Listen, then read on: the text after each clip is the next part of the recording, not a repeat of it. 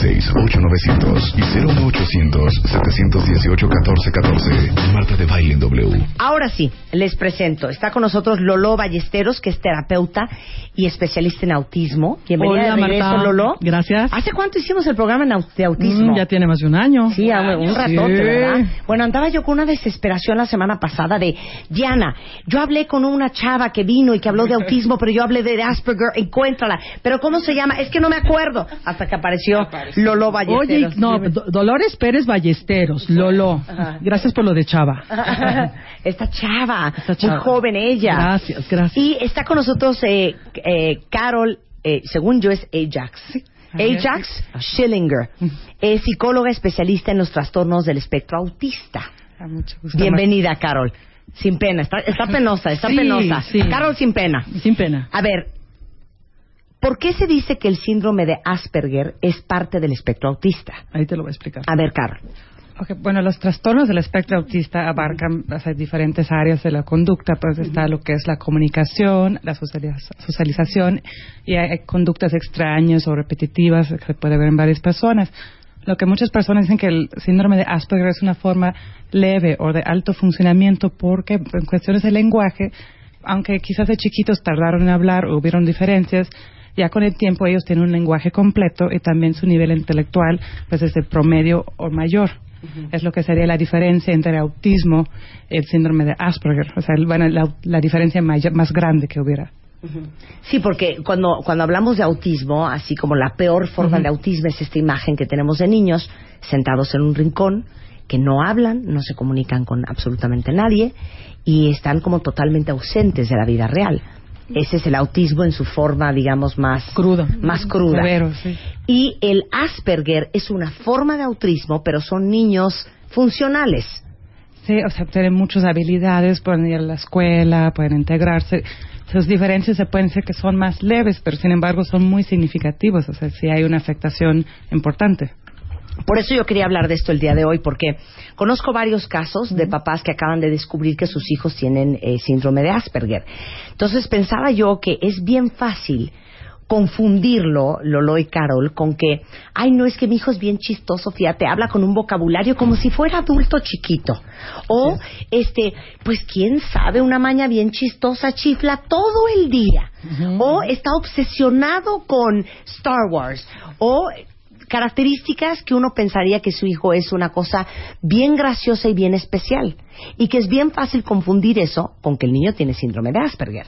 Además, acuérdate, estos niños de los que estamos hablando, estos niños Asperger, muchos de ellos ya están en la escuela, cosa que el niño con autismo le cuesta mucho trabajo, salvo que sea muy pequeño, ¿no? Claro. Pero muchos de estos niños ya tienen 6, 7, 10 años, incluso adultos, Sí. porque también vamos a hablar de eso. Hay adultos con Asperger que están casados o que tal vez andan por ahí, estos jóvenes que no entran en ningún lado, no caben como en ningún lugar, ¿no? Y la gente que dice, qué chistoso es, o, por- o como que dicen. Como, pues muchas cosas, tú tienes un adulto, Sí, ¿no? sí. Sí, muchas veces también dicen, son muy inteligentes, pues sabes que saben tanto sobre eso, dibuja padrísimo, o sabe toda la información de los carros. Entonces, muchas veces esos síntomas están presentes de que están muy chiquitos, pero hasta que llegan a la escuela, justamente a los 6, 7 años, que muchas veces los maestros empiezan, oye, no juega con los niños iguales, o sea, no participa igual en las clases, no entiende los chistes, se aparta, se enoja. O sea, porque obviamente enojarse es una reacción pues de rechazo al no saber socializar. Pues muchas veces se, se enojan y adaptan otras conductas que pues, se puede evitar con terapias. Pero, Claro, Lolo. claro. Sí. Ahora, Sí. vamos, a, vamos a dividir la explicación que les queremos dar de los síntomas de un niño o un adulto con síndrome de Asperger en, en, en varias partes, porque una parte es el lenguaje y la comunicación, Carol, otra es el uso sensorial y los intereses, otra parte son cómo son en las relaciones sociales y las respuestas emocionales eh, que tienen hacia la vida. Entonces son tres como categorías muy grandes. Entonces hablemos del lenguaje y la comunicación y cómo es un niño Asperger. Antes de empezar, cabe mencionar que vamos a decir varias características, pero sería muy raro que alguien cumpliera con todas esas características. Son algunas y suficientes para causar un impedimento en su vida. Pero, por ejemplo, una de las primeras cosas sería la forma en que hablan, lo que dijiste hace ratito, que a veces hablan muy formal, que es, ay, es un pequeño profesor, hable como si fuera un libro, es el niño enciclopedia. Sí. sí. Y su voz, o sea, a veces es muy monótona o muy nasal, o sea, que hablan, hola, yo me llamo César, o sea, ¿sí me Como robotizada. Como Ajá. robotizada o Como memorizada, robotizada. o como si estuviera leyendo hechos e información, sería un, una característica a veces que se nota en su tono de voz. O sea, si tú ves un niño Asperger, ¿lo puedes identificar en 30 segundos? ¿Tú, Carol? No. No. No, porque puede ver una persona típica que también hable así. Tuviera que tener un conjunto de varios síntomas y características para tener eso.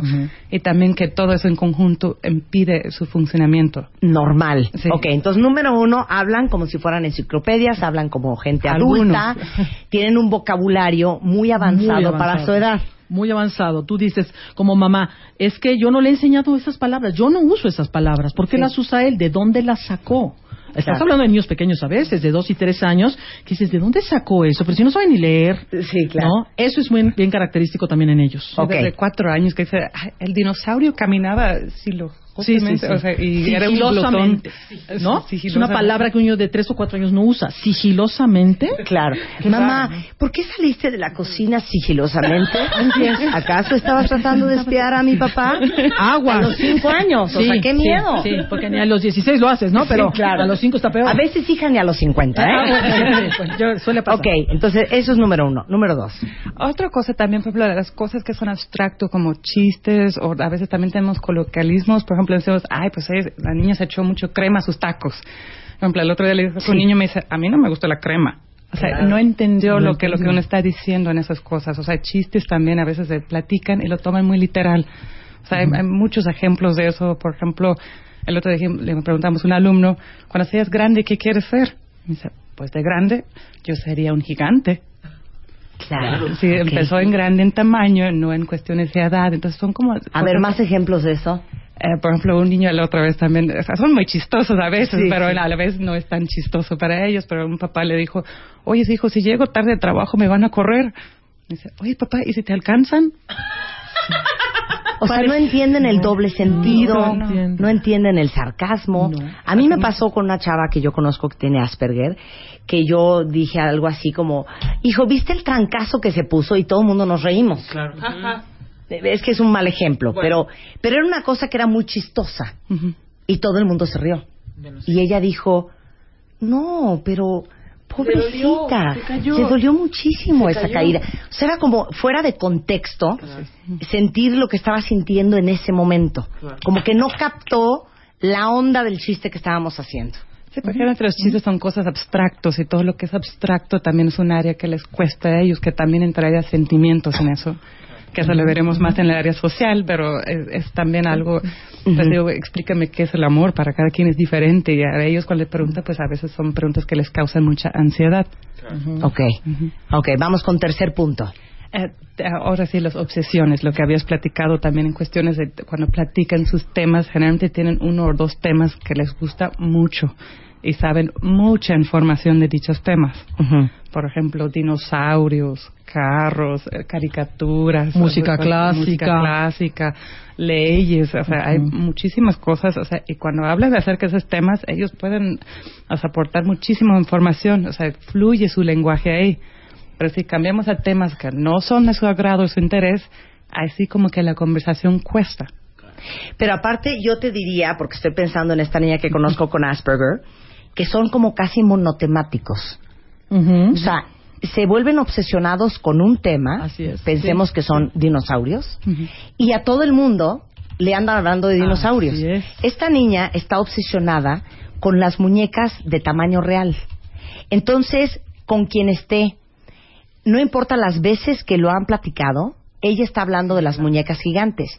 Y también otra cosa muy rara que identifiqué, que no ubica que la otra persona ya se aburrió del tema. Así es. O sea, como que no, no tiene, ¿cómo se llama eso? Sí, es de ver las pistas sutiles, o sea, uno nota en las otras personas todos sus gestos, sus ademanes, sus expresiones faciales, De que ya aburrió el tema. que a veces ellos no se dan cuenta de esas cosas. Entonces siguen hable y hable Sí. y hable y hable. y también no hable, saben, hable, por hable. ejemplo, esta parte en donde yo, donde te dejo hablar y donde te puedo interrumpir y in- inicio mi conversación, o tu mirada, o tu cara me dijo y entonces ahora yo me quedo callada para que tú sigas, o le doy Claro. la palabra a Carol volteándola a ver, todo esto no está. Y también dentro de lo mismo, a veces no toman en cuenta qué tanto la otra persona sabe del tema. Ujú. Por ejemplo, pueden llegar a empezar a platicarte y uno pues igual y no sabe cuáles son las muñecas. Y no toman el tiempo de explicarte, mira, o sea, esto empieza aquí, o sea, ellos nada más llegan a su tema como es. Ok. Siguiente punto. Bueno, vamos a, justo que estamos hablando sobre eso, en tanto ellos de no ver las pistas de una persona sociales, tus gestos, ademanes, todo tu lenguaje no verbal, pues también a ellos les cuesta expresarse así. O sea, normalmente aquí estamos hablando, no nos pueden ver, pero estamos con las manos, estamos moviendo la cabeza, damos a entender con la mirada si entendimos o no, si estamos confundidos. Y muchas veces en ellos vamos a ver como un aplanamiento en eso, de que son menos expresivos de forma no verbal. Se van a usar menos sus manos, menos gestos de la cara. Como robot, como es lo que decimos, vale de mano con la voz, que la voz o sea, también es medio plano, pues van a ver muchas veces que vamos a ver personas que también, o sea, sus manos pues están como tiesos, pues, como robot, se podría decir. Claro. A ver, de- dame un típico discurso de un niño con Asperger. Ay, ay, eso no está tan fácil, pero Sí. yo tuve un niño que, bueno, yo conocí un cubano hace muchísimos años que vino a México, bueno, porque sus papás trabajaban aquí o lo que fuera, y él tenía en ese entonces 19, que no veíamos a muchos jóvenes con, Sí. con autismo o con Asperger en ese momento, y recuerdo que conocía todos los motores de diésel en el mundo. Pues solamente él conocía ese tema, porque te juro que los demás no lo conocíamos. Y algo más que pasó cuando estuvo aquí en México es que platicaba sobre un tema de un tío que iba a pasar por ellos y todo esto. Y como muchos de ellos platican temas que realmente no entendemos, después la mamá descubre que él está platicando de un sueño que tuvo, pero que él no lo, podía ver como sueño. Él pensaba que era real. Entonces dice la mamá, ¿sabes qué pasa? Estoy segura de que estás soñándolo. Porque te lo cuenta como si hubiera ocurrido. Dice, y estamos en México, no estamos en Cuba donde está el tío con el coche verde, etcétera, ¿no? Y me dice, hasta ahora me estoy dando cuenta que mucho de lo que me cuenta es porque lo soñó. O sea, no es real. Fíjate cómo hay tantas cosas, ¿no? Y era un cuate que hablaba perfecto, ¿eh? Y te digo, nos dio una cátedra sobre este los motores de diésel, me acuerdo muy bien. Claro, porque a mí lo- lo- lo- los niños que yo conozco que tienen Asperger, eso es algo muy impresionante, que de repente los primeros cinco minutos dices, qué chistoso, Qué chistoso. qué niño más civilizado, habla muy bien, es muy elocuente, tiene las palabras correctas para decir las cosas, sabe del tema, es muy fluido, pero a los seis minutos Sí. ya se vuelve friki, ya dices, este no, niño no sí, está bien, exacto. este niño no es normal, Exacto. ¿no? No es un niño común de su edad. A ver, siguiente punto, Carol. Eh, También dentro de sus conversaciones, por ejemplo, va a hacer muchas cosas de hechos, información y no tantas cosas de opiniones. Lo que decía, lo de hacer raro la conversación, probablemente una de las cosas que no se nota, por ejemplo, ellos empiezan, pues, en tu historia pasa Woody, sale vos y, y te va platicando hechos, hechos, hechos, y uno le dices, oye, pero ¿cuál te gustó más? O, o que te preguntan, ya no. o sea, y también normalmente en- cuando estamos hablando nosotros tendemos a preguntar, ¿a ti te gustó la película? Son pues, lo que llaman preguntas de referencia conjunta, de ver que la otra persona está entendiendo, que tomas interés, le integras en tu conversación. Y eso más bien es como un bombardeo de hecho de información, lo De que te están información, dando. Sí, claro, como merolico. Sí, entonces esa sería otra de las características. ¿eh? Sí, no es conversación. Sí, no es una Conversar es un ping-pong. Es un monólogo. Es, es un monólogo, exactamente, donde tú me escuchas y yo hablo. Ok, de la parte de lenguaje y comunicación, ¿qué otra cosa? Eh, a veces también hay veces que parece que ellos están entendiendo más de lo que realmente entienden. A ver, ponme un ejemplo. Ah, pues, por ejemplo, lo que decimos hace ratito, si llega el niño contigo y te está hablando tan formal y sabe tanta información sobre dinosaurios o del tema que le gusta, pues uno dice, ¿cómo es posible que no sabe cuando el otro compañero se cae y se lastima el rodilla, que le toca preguntarle, oye, párate, te ayudo? Y dice, ahí está siendo grosero, cuando realmente es posible que el niño no se da cuenta de todas las pistas de que le corresponde hacer eso. Entonces las personas creen, o sea, como que, ay, pues si está tan bien en eso no es posible que no entienda las otras cosas. O los chistes que decimos, por ejemplo, lo abstracto que no entienden. Dice, ¿cómo es posible, o sea, que, que sabe o sea, mil fechas y no sabe cómo se va a comportar cuando se va a la biblioteca? Claro, o no sabe lo que son no le eches cremas a tus tacos. Sí, por o ejemplo, me van a correr si llego tarde. Hay otro ejemplo clásico que creo que un maestro le dijo al niño, bueno, cuando entras a la biblioteca, ni respires. O sea, para decir que no fueran a hacer los ruidos Ruido, estando ahí. claro. Y al otro día el niño le decía a su mamá, no quiero ir a la escuela, porque en la biblioteca, o sea, no, no, no quiero, no quiero. Porque no Pero puedo porque respirar. no puedo respirar ahí. O sea, él lo tomó literalmente y la maestra dice, pues, ¿cómo no va a entender eso? Claro. Porque realmente no lo entendió. Bueno, aquí estoy muy contenta de que mucha gente en Twitter está como fascinado con el tema. Preguntan aquí si Sheldon Cooper de The Big Bang Theory tiene Asperger. De hecho, su personaje está... ¿Sí? Está basado su personaje en muchas cosas. Obviamente es muy chistoso Muy y todo, gracioso. eh, muy gracioso y gracioso, digo. Pero sí está basado en una persona. Entonces, sí.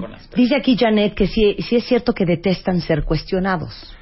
Sí, tam- no todo lo que sea, pero la mayoría muchas veces cuando le empiezan a preguntar, o sea, cosas así, su, su opinión, ideas, su- y también la forma de conversar se va parando y también eh, los errores. Si uno dice algo que no está correcto, te corrigen de inmediato. Claro. Sí. Ok, eh, eh, ¿cubrimos ya lenguaje y comunicación? Sí, también vamos varias cosas sociales. Es que van de la mano. Ah, O sea, vamos. Si no comunicas bien, eso va a afectar tu socialización. Ok. Entonces muchas veces vamos a ver, por ejemplo, que son personas que quieren tener amigos, desean tenerlos, pero si tomamos en cuenta o sea, el que el niño llega con otro compañero y bombardea, o sea, de sus temas y todo eso, pues los, típicamente los niños se alejan. Claro. Entonces ahí es donde en la escuela se empieza a ver que hay problemas. Pues, obviamente hay formas de ayudarles, hay maestros que saben de eso y apoyos, pero vamos a ver que les cuesta mucho o sea, relacionarse con las demás personas. El caso de esta niña que les digo que conozco que tiene Asperger, pasaba algo muy chistoso. Un día le habló la mamá de una amiguita a la mamá de esta niña para decirle que, que le daba muchísima pena, pero que por favor ya no llamara a su hija, porque la llamaba 17 veces al día. Y cuando no le contestaba, le dejaba unos mensajes en la grabadora de 8 minutos de largo. No. Entonces, es que ellos no, como decías ahorita, no, no ubican, no miden, no, no Hay conectan. una cosa que le llaman teoría de la mente, que es la habilidad que la mayoría de las personas tenemos, es de poder ponerme yo dentro de tu cabeza. O sea, yo te veo que sientes la cabeza y ah, ella está atendiendo, o sea, es- me dices que están viendo la, eso, o sea, la computadora, que están mandando mensajes, pues yo, yo me puedo asumir lo que pensara la otra persona. A veces Sí. nos equivocamos, Claro. pero hay personas que lo hacen excelente y otros que nos cuesta un poco más, pero, pero en cuestiones de ellas se habla como de una ceguera mental, de no poder saber lo que siente y piensa la otra persona. Entonces, si no sabemos qué piensan y sienten, pues nos hacen totalmente impredecibles. No sabemos qué van a hacer. Por ejemplo, ese niño no sabe si le estoy marcando 16 veces y dejando minutos, pues eso es molesto. Para ella eso sería agradable. Claro. Entonces está nada más en su mente, no en mente ajena. Es que ves su punto de vista, no puede Sí. ver el tuyo. Claro. Entonces, por eso, pues, si, oye, yo necesito hablar con ella, le voy a hablar 17 veces hasta Yo que me es lo que necesito. En ningún momento piensa, esto va a ser una molestia para la otra persona. No. En Tenemos cuanto a tocando la puerta. Sí, claro. En- ah, sí, claro. Penny, Penny, Penny, Penny. Regresando del corte, más de la sociabilización, el uso sensorial, las relaciones sociales y las respuestas emocionales de un niño o un adulto que tiene Asperger Syndrome. Al regresar, no se vaya. Paramos un momento. Ya volvemos. Ya, ya volvemos. Marta de baile. Más Marta de baile en W. Once y media de la mañana en W Radio. Tenía mucho interés de que platicáramos sobre este tema aquí en W Radio, que es cómo saber si tu hijo tiene síndrome de Asperger. Y aunque estamos dando mucha idea de cuál es el cuadro de síntomas y de características sociales, de lenguaje, de comunicación, emocionales de un niño que tiene síndrome de Asperger, obviamente esto puede ser simplemente una idea para que ustedes, número uno, sepan que esto existe y a lo mejor puedan identificar ciertas características que les hagan pensar que su hijo podría tener esto y que se acerquen a un profesional y les vamos a decir quién es la gente experta en este tema. Pero eh, lo dividimos desde lenguaje y comunicación. Ahorita estamos hablando del tema sensorial, de relaciones y de emociones clásicas de un niño que tiene eh, el síndrome de Asperger. Carol. Ok, vamos a hablar sobre cosas sensoriales, lo que decimos hace ratito. Ah, muchas veces vamos a ver que hay diferencias en la forma que reaccionan ante estímulos. Por ejemplo, la ropa. Muchas veces vamos a ver que quieren poner cierta ropa, ya sea manga largas, mangas cortas, o que no tenga etiquetas, o que sea de color rojo. Otra vez podemos volver a decir que Sheldon han visto que casi siempre se viste igual. Muchas veces también o sea, hay niños que solamente quieren usar camisas rojas. Esa sería una característica que posiblemente esté presente. Otras cosas también son lo que son olores. Muchas veces se puede decir, ay, esto huele muy, muy fuerte. O sea, muy sensible a los olores. Y pues que los demás no lo sienten. Eh, la comida también, muchas veces hay niños que solamente quiere comer lo salado o lo crujiente o no quiere comer nada que sea gelatinoso o ciertos colores no les gusta en la comida, como que son cosas ahora sí de ser aparentemente quisquillosos, quisquillosos para eso cuando realmente hay una razón de que podemos ver, o sea, sería en otra plática quizás de, cuál causa esas diferencias. También otra cosa que es muy común en ellos es la escritura. Muchas veces son las cosas que reportan en la escuela que les cuesta escribir, que no les gusta escribir, que la, todas las tareas que... ¿Y eso por qué?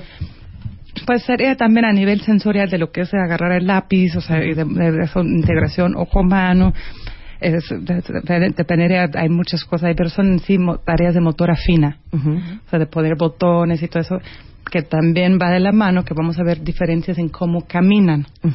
Muchas veces también hay una caminan como es una marcha extraña. ¿Soldaditos de palo? ¿Sí? sí, como soldaditos. Muy rectos, como muy estirados, Muy propios, sí. Eh, y también vamos a ver diferencias a la hora que juegan deportes, por ejemplo en la escuela, que, que aquí en México que el fútbol es tan popular, o sea, muchas veces para ellos es un deporte, pues si tomamos en cuenta teoría de la mente y también que hay un poco de torpeza a nivel motora, pues va a ser un deporte muy difícil para ellos. ¿Prefieren jugar solos, Carol? Sí, normalmente sí. Pues, vemos, o sea, cuando, pues obviamente tiene un historial de la forma que van conversando con las demás personas, es decir, son bombardeos y pues normalmente llegan a rechazo que le dicen, oye, sabes que aléjate, o a los compañeros, oye, les es raro. Entonces, obviamente, estando solos se siente un poquito mejor. No es que no quieren tener amigos, Muchas veces es que no saben y ya forman una historia de experiencias negativas que prefieren alejarse de los demás. Y por eso les es más cómodo estar con adultos que con niños de su edad. Sí, porque generalmente como adultos tendemos a comprender más, eh, hablamos a los niños, muchas veces más a nivel primaria, secundaria, pues son crueles, o sea, no todos, pero hay cierto rechazo hacia algunos niños y más cuando no saben. Hay otras escuelas bellísimas que integran a esos niños perfectamente bien. Como el CEDI de Coyoacán, por ejemplo. El CEDI de Coyoacán tiene niños con Asperger. Tenemos niños, eh, hay niños, bueno, hay niños que tienen un rasgo de Asperger, pues son muy pequeños aún, pero sí, el CEDI Coyoacán está integrándolos. Es un colegio regular, recuérdalo, está en Londres 26, en la colonia del Carmen, Coyoacán, y tenemos niños con autismo y niños de otras discapacidades. Así es que si quieren visitarnos, con muchísimo gusto los recibimos. Ok. Eh, dice aquí, eh, por, ejemplo, hablando un poco porque nos vamos a quedar sin tiempo, dice Narimi que la duda es si les explicas la broma o el chiste sarcástico, ¿al final lo acaban entendiendo?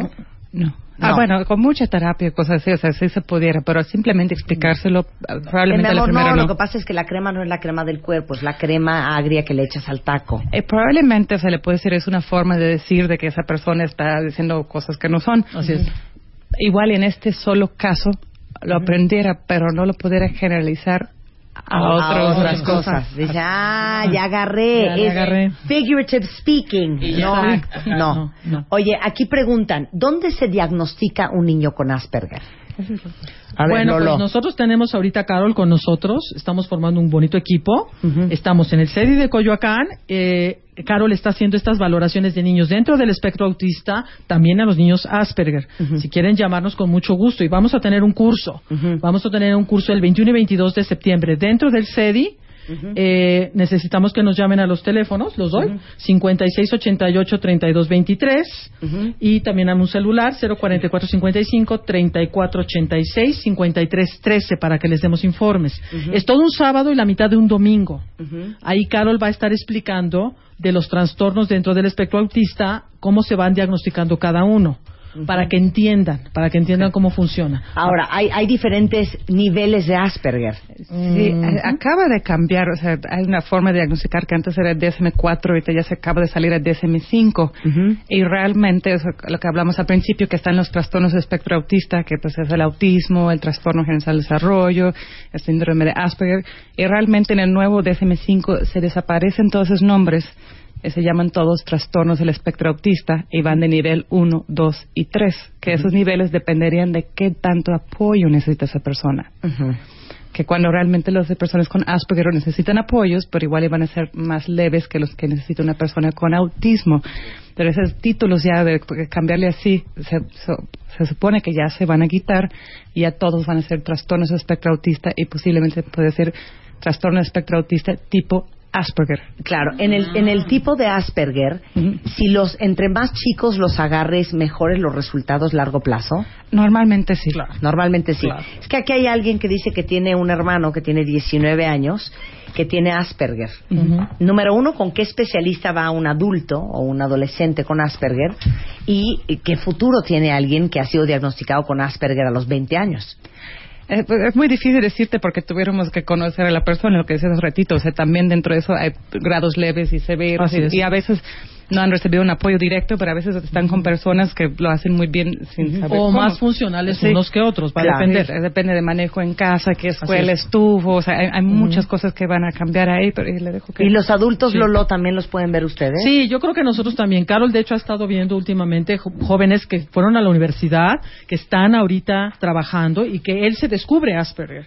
Y entonces Carol lo está viendo y podemos planear una buena terapia para todos estos adultos. Recuerda que vemos niños, pero bueno, empiezan a aparecer Claro, otras personas cada vez más ayudar. adultos. Sí, y eso es lo bueno de esta conversación, que muchos de ustedes a lo mejor les están cayendo veintes de cosas en ustedes que nunca nadie les había dicho, que a lo mejor estas características tienen un nombre y Sí. puede ser que sea síndrome de Asperger o para todos los que son papás que oyeron este programa, que de hecho les quiero decir que en bebemundo.com tenemos tanto videos eh, con niños que tienen Asperger para que vean físicamente cómo se, cómo se comportan. Tenemos mucha información en el, en el sitio de bebemundo.com sobre el tema del autismo y el espectro autista y el Asperger.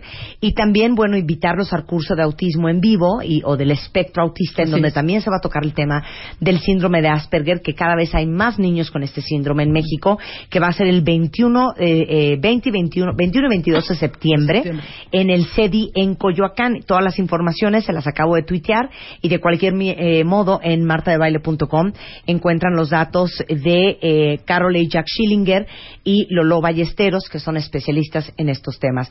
El teléfono del CEDI de Coyoacán, por si quieren llamar, es el 5688-3223 o el 04455, que es el celular de Lolo, una mujer evidentemente muy generosa. 04455 3486 53 53 13. Mil gracias, Lolo. No, Gracias oye, por un venir. beso, un beso a mis niños y a mis terapeutas que nos están oyendo. Gracias, Carol. ¿De dónde gracias, eres sí. a todo esto, hija? Del estado de Washington. Ah, eres gringa. Sí, por eso me confunden las palabras de vez Yo en dije, cuando. esta será alemana, ¿de dónde será? ¿Será austriaca? No, no, eres gabacha. Del lado de Montana. Darling, you should have said it before. We should have had this in English. My God. It's much easier. en español. A ver, claro. Sí, sí, un español que, que, Que se nota y está trabajando en eso. Pero mira cómo lo hubiéramos hecho en inglés, bien bonito y bien fluido nos hubiera quedado. Should have said it before. Thank you. Gracias. Thank you. Gracias a ti, Marta. Thank you. Gracias, Lolo. Entre nosotros existen víctimas y existen héroes. Aquellos que arriesgan todo por salvar al inocente y al débil. Por ello ha llegado el Escuadrón de la Justicia. ¿Podrá la vecina del 4 rescatar al gatito de la vecina del 8 a tiempo? ¿Se saldrá con la suya el supervillano de la ventanilla del banco? ¿Logrará envenenar el señor de los tamales a toda una colonia? Ingresa a martadebaile.com o a wradio.com.mx y busca las bases. Cuéntanos la historia del héroe que conoces y participa salvando al mundo. Siga los rastros de los héroes entre nosotros aquí en el Escuadrón de la Justicia con el Buscalocos y Marta de Baile. Por W Radio.